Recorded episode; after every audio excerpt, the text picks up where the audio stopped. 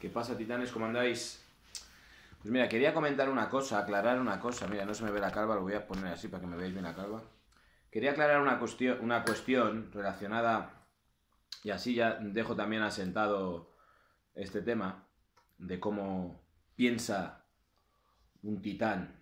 Eh, yo no soy un titán, yo alguna vez que alguien me llama por ahí titán, digo, bueno, proyecto de titán, ¿no? Titán seré en mi último aliento. Antes seré un proyecto de titán.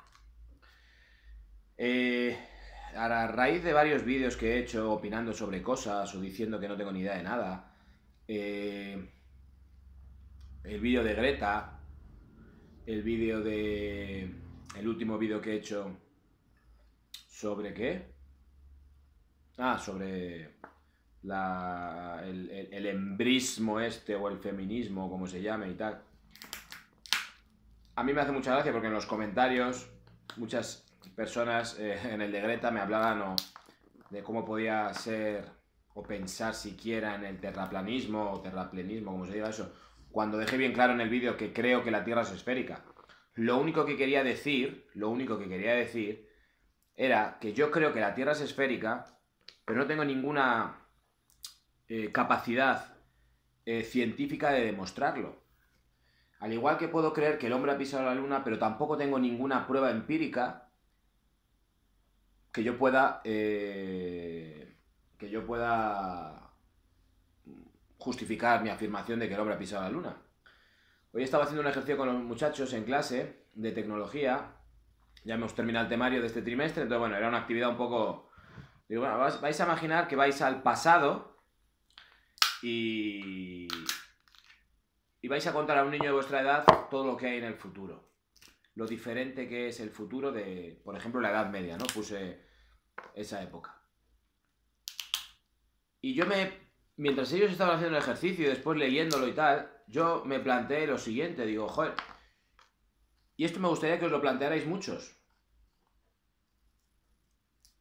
Si yo ahora mismo, mañana amanezco en la Edad Media, yo puedo tener muchas verdades en mi cabeza, pero de poco les podría ayudar. Porque es que no podría, yo les podría hablar de electricidad, yo les podría hablar de móviles, podría hablar, hablarles de coches, podría hablarles de aviones, podría hablarles de, yo qué sé, eh, la radio, le podría hablar de, de, los ordenadores, les podría hablar de los ascensores, les podría hablar de incluso las, bicicletas, que yo no sé si en la Edad Media había bicicletas o algo similar. Bueno, yo les podría hablar de un montón de cosas, me tacharían de loco y yo no sería capaz, yo no sería capaz de ayudarles en absoluto a que pusieran en marcha ningún proyecto que les permitiese, por ejemplo, eh, tener una radio.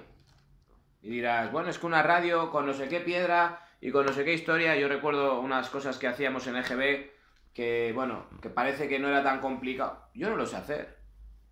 Una bombilla, no tengo ni idea de cómo se hace una bombilla. Cristal, yo no tengo ni idea de cómo se hace cristal. Que sí, que hay curas para casi todas las enfermedades hoy en día de las que había en la Edad Media, sí, pero yo no podría proporcionarles la cura de nada. Podría decirle que se lavaran las manos un poco. Más. Eh, les podría hablar de que la Tierra es esférica, pero no podría demostrárselo. Les podría hablar de los transatlánticos, pero no podría proporcionarles la tecnología para poder cruzar el, el océano. Les podría hablar de muchísimas cosas que son reales para mí y que yo disfruto en mi día a día, pero que no tengo la menor idea, la menor idea eh, de cómo son, ni por qué funcionan, y luego les podría hablar de un montón de cosas que yo doy por sentado ahora mismo que no tendría ninguna prueba empírica para demostrárselo, ni para explicárselo. Les podría hablar de, la meteorología, les podría hablar de eh, fundamento o el porqué de los terremotos, les podría hablar eh, del intercambio gaseoso entre eh, los seres vivos, les podría hablar de un montón de cosas, pero les podría hablar simplemente yo no tengo nociones suficientes para todo eso. Entonces, ¿qué ocurre? Es verdad, es verdad que hay un conocimiento que va mucho más allá del conocimiento individual, que es el conocimiento colectivo. Y nosotros hemos evolucionado tecnológicamente gracias al conocimiento colectivo, de una suma de seres humanos. ¿De acuerdo? De una suma de proyectos, de una suma de, de, personas que han ido dando paso a paso, paso a paso. Y nosotros hemos recibido, o yo he recibido un montón de cosas cuyo eh, trabajo, o cuyo proyecto, o cuyo descubrimiento, yo no he pasado por ello. Y de hecho, insisto, no tengo la menor idea de, cómo, cómo se hace o cómo se haría. No tengo la menor idea. Entonces, bueno, siguiendo, yo, yo estaba reflexionando mientras ellos estaban haciendo, haciendo esto, que si yo me plantase probablemente acabara en la hoguera, porque me, dirían que, que si soy o que estoy loco o me meterían o me matarían o directamente un loco. Porque no sabría, no sabría. Entonces, a mí me hace mucha gracia cuando la gente tiene certezas absolutas sobre un montón de cosas, en una era de empirismo y de positivismo y de, y de, y de ciencia, y no son capaces de coger un papel y un lápiz y explicarte por qué la Tierra es esférica, pero eh, lo cree, que yo lo creo también, pero no soy capaz de hacerlo. ¿Y qué me enseña eso? Que al igual que yo no puedo demostrar de ninguna manera, porque no tengo conocimientos suficientes, de que la Tierra es esférica,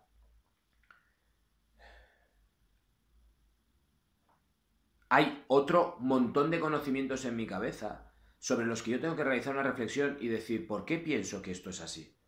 Así es como debería de pensar un, titán. Eh, cuando uno tiene una convicción de algo, de vez en cuando es muy conveniente, desde mi perspectiva, revisar las convicciones que tenemos, porque de dónde vienen, cómo se han construido, por qué se han construido, siguen vigentes. Mira, otro día hablaba también con. Viajo con dos chicas al colegio todas las mañanas y tal, salió el tema de la política. Yo normalmente voy o medio dormido detrás, o publicando algo en Instagram o lo que sea, ¿no? Pero bueno. Eh, bueno. Total, que salió el tema de la política. Y no sé quién fue el que dijo, una de ellas dijo, sí, porque los programas políticos, porque yo ahora que. Mm, porque ella, una de ellas había aprobado la posición y tal, y decía, bueno, pues yo tendré que mirar qué programas electorales eh, favorecen más la educación y no sé qué y tal. Dos cosas. Una no se la dije, la otra sí que, sí que se lo dije.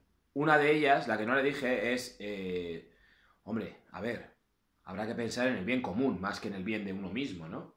Es si a mí ahora mismo me viene y me dicen un partido político que va a fomentar muchísima educación y yo soy maestro y vivo de ello y tal y cual, y yo solamente me centro en que este me va a ir bien a mí, eh, aunque luego arruine el país, pues hombre, no tiene mucho sentido, ¿no? Así generalizando y diciéndolo pronto y rápido.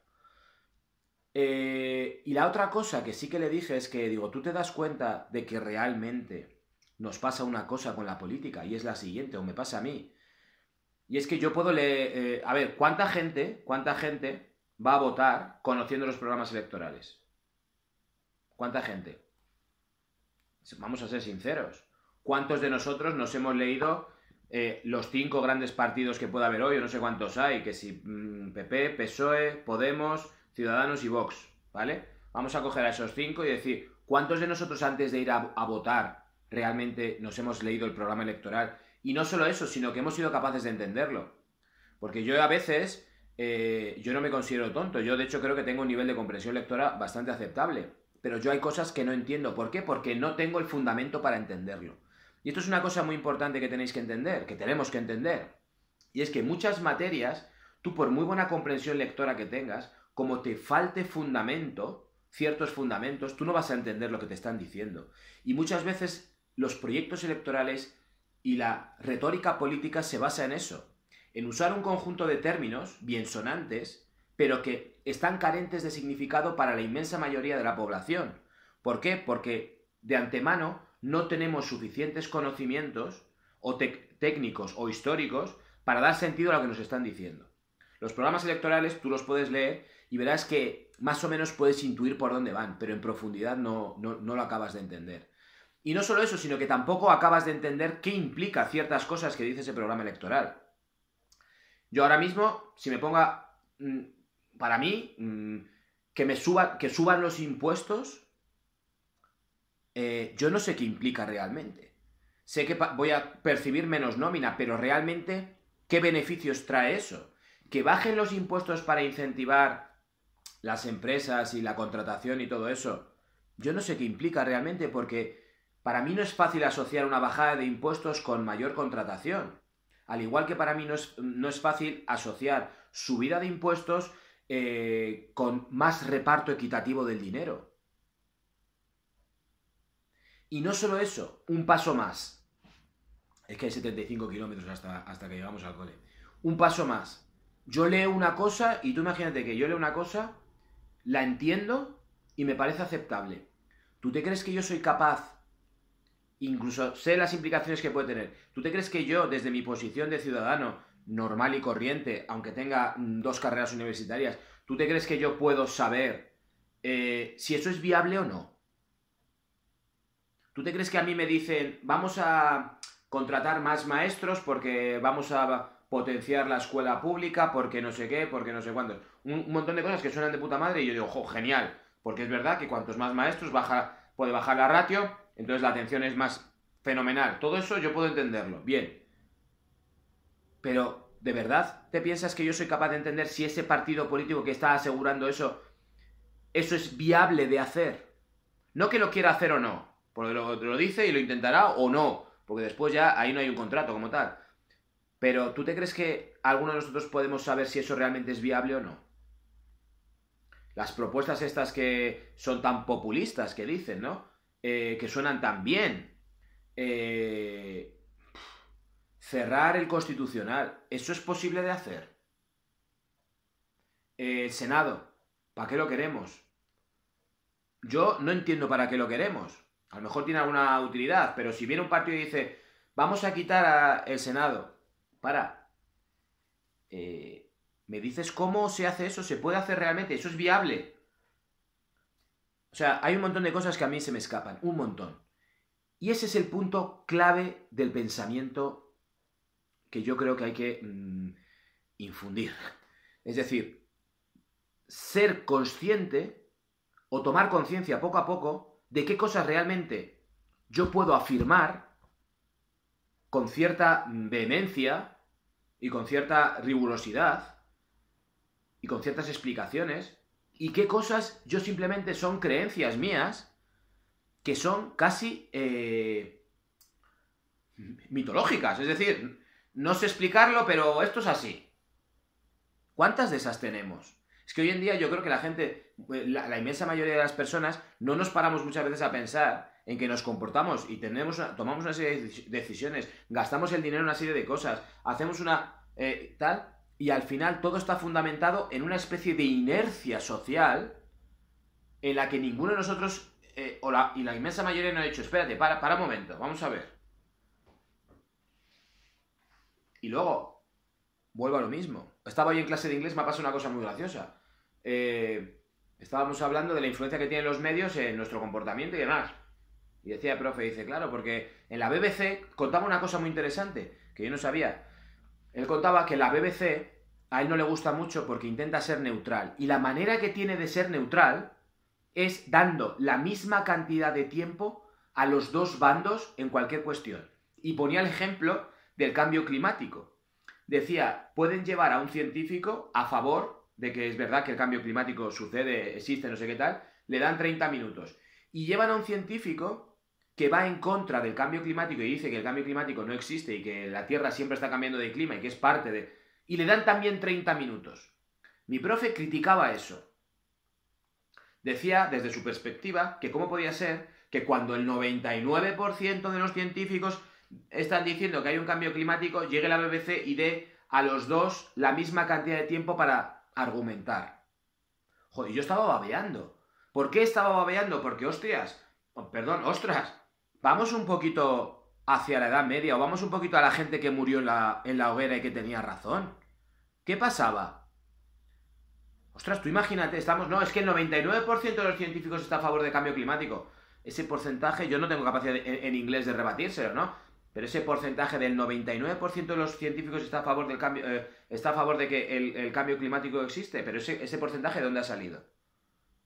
Porque si me pongo, yo puedo encontrar 100 a favor y me pongo y encuentro 100 en contra. ¿Cómo hacemos ese porcentaje? ¿De dónde sale? No sale de ningún sitio. Es una tendencia general, una creencia general. Y a mí me parece fenomenal que cuando hay cosas de este, de este, de este peso, como puede ser el cambio climático, se le dé el mismo tiempo a una persona a favor y una persona en contra. No es perder el tiempo, es escuchar argumentos. Es escuchar argumentos. ¿Por qué hay que comprar por un lado el país y la razón? O comprar o leer. Son argumentos totalmente opuestos, ¿no? A veces coinciden, ¿no? Pero bueno. ¿Por qué hay que escuchar una, una, cadena de izquierdas y luego mm, de vez en cuando hay que escuchar a los santos? ¿Por qué? Pues porque tú verás cómo, de una manera pasional barra racional, defienden una serie de cosas y muestran una serie de, de ideas. Y tanto cuanto el otro bando igual. Y al final tú estás en el centro y escuchas de los dos. ¿Y cuál es tu conclusión? Mi conclusión es, ostras, qué complicado es todo esto. Y ese punto creo que es la clave y el punto de partida. Solo sé que no sé nada. Esto no me lo he inventado yo. ¿Por qué es importante solo sé que no sé nada? Porque te hace precavido y porque te hace educado. Es muy peligroso pensar que uno tiene eh, la verdad absoluta. Yo cuando tenía 20, 21 años, tú me ves a mí hablando ahora con 42, con 20 años, o sea, eh, lo mío era, o sea, una absoluta certeza de un montón de cosas, pero una absoluta certeza de un montón de cosas. Y yo las defendía capa y espada. A mí me han echado, yo mi primera carrera fue educación social. Y yo intenté expresar una idea que tenía sobre la homosexualidad y a mí me echaron entre 40 de la clase. Yo tenía las ideas más que claras. ¿Y qué ha ocurrido? Que la vida te va haciendo así, te va dando hostias, y llega un momento que dices, pero vamos a ver. Este es un señor con sus carreras, con sus másteres, con sus viajes al extranjero, con sus tal, y dice que hay que subir los impuestos. Este es un señor que tiene lo mismo que este y dice que hay que bajarlos. Y yo, como un gilipollas en medio, que los miro y digo, ¿a quién voto? A ver cuál me gusta más la jeta que tiene. O no, es que mira, es que este es de derecha, rápidamente los nazis. Este es de izquierda, rápidamente será mejor Mussolini. No, no, Mussolini era fascista, ¿no? ¿O qué, cómo era esto? Eh, que, que el origen del fascismo está en la izquierda radical. ¿O no? No hace falta que me lo comentéis, ¿eh? Son preguntas solamente para distraer. Este es el pensamiento del titán. El titán, más que, más que resultar, más que concluir, más que decir, bueno, pues esto es así, lo que tiene que hacer es preguntas y preguntas y preguntas y preguntas. Y poco a poco, poco a poco, va obteniendo una respuesta orgánica. Esta es la clave. Yo hay ciertas certezas que tengo que son orgánicas, es decir, salen de mí, de mi ser, no salen de aquí. Mi relación con mis hijas, con mi pareja, con mi familia, es orgánica. Sale de mi ser completo. Eso es, eso es una verdad que yo puedo defender. Y es una verdad por la que puedo luchar. Y es una verdad por la que puedo decir, no, yo por esto doy la vida. Yo ciertas verdades de habla a los mm, adolescentes o habla para que quede esto o habla con tus hijas o son ciertas verdades orgánicas, que no, que no trascienden a una reflexión de fuera de mí. En cambio, muchas cosas que hay en la sociedad, muchas cosas que hay en la sociedad, son reflexiones, o sea, son, son creencias que vienen de fuera que por supuesto hay que pararlas, analizarlas y preguntar sobre ellas. Y preguntar otra vez. Y cuando hayas preguntado, preguntar otra vez. Y dices, oye, y al final, ¿a quién votamos? Oye, al final, ¿la BBC lo hace bien o lo hace mal? Respira. Respira. Tápate los ojos. Coge una papeleta al azar. No, es broma, ¿eh? Es broma. Entonces, no es que yo crea que la Tierra es plana, no es que yo crea eh, que el feminismo es así o el machismo es así. No es que yo crea que... Yo me hago preguntas y las comparto en voz alta. Y todo lo que yo puedo afirmar, todo lo que yo puedo afirmar, tengo la grandísima suerte que después lo puedo cuestionar. Y eso me da una libertad tremenda. Ahora, es muy incómodo, ¿eh? Porque es mucho más fácil tener una postura. Y ya si es progre, y ya si mola, y ya si es un de buen rollo, y si ya está la corriente, y si ya, y si ya... Mira, yo estuve, estuve un tiempo, lo comentaba hoy con mi amigo Joao de Natural Garage Training, que como siempre es un canal que recomiendo a muerte. Natural Garage Training. Eh, decía, oye, yo hubo un tiempo que usaba mucho Facebook y había un lema que ponía en muchos posts, todos los días buscaba uno o dos cosas y ponía, el ser humano es maravilloso.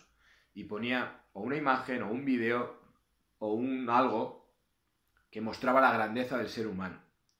Y a mí me pareció una tarea sumamente importante, muy, muy importante, tremendamente importante. Porque era una gota Mm, una, gota de luz, de esperanza sobre el ser humano. ¿Por qué? Porque nos han metido hasta el tuétano que somos una mierda y que somos malos. Y efectivamente, podemos ser una mierda y podemos ser malos, pero nuestra naturaleza original es luz. Yo he tenido dos bebés míos en mis manos. Yo trabajo con niños y sí, los niños son malísimos, los niños no sé qué, bla, bla, bla, bla, bla, bla. Pero la inocencia con la que nace un ser humano, la inocencia que tiene antes de adquirir el lenguaje, es algo impresionante. Cuando tú te dejas calar por ello, te das cuenta de cuál es nuestra naturaleza. Después las circunstancias, la educación, el mundo, el sistema, la escasez ficticia en el que nos han metido, hace que efectivamente nosotros nos volvamos mm, de cualquier manera, ¿no? Pero es muy importante para, un titán entender que el ser humano es luz y que dentro de una mierda, una mierda de ser humano que ha cometido una atrocidad o mil, la gota de luz permanece. Lo que pasa es que está envuelta en capas y capas y capas de mierda. ¿De qué sirve esto? Para perdonar, no, porque yo no creo en el perdón. Pero sirve para ver más allá de los actos. Y sirve para tener esperanza en el ser humano y en que hay posibilidad de cambiar. A mejor. Y es una necesidad para mí. Es una de estas verdades orgánicas de las que os hablo. Yo he tenido experiencias malísimas con seres humanos. A mí he tenido la grandísima suerte de estar con gente que ha estado en situaciones muy conflictivas, en situaciones de, guerra, de, combate, de frontera, de, cosas. He oído cosas que me han quitado el sueño, que a, día de hoy las recuerdo y se me, traba la garganta. Y digo tremenda suerte porque quizás haya visto hasta un extremo, o haya oído o sentido, porque no es lo mismo, evidentemente, verlo en una película, que un ser humano que lo ha vivido te lo, te lo cuente y te lo transmita, porque eso es lo que se llama transmisión, de ver lo oscuro que hay en nosotros o en nuestra corteza. Pero es que también he visto tanta luz y de hecho pienso que nuestra esencia es luz. Entonces, lo que venga, bienvenido sea. Estaba tan concentrado que me ha quedado una nuez por cascar. A darle vueltas, titanes.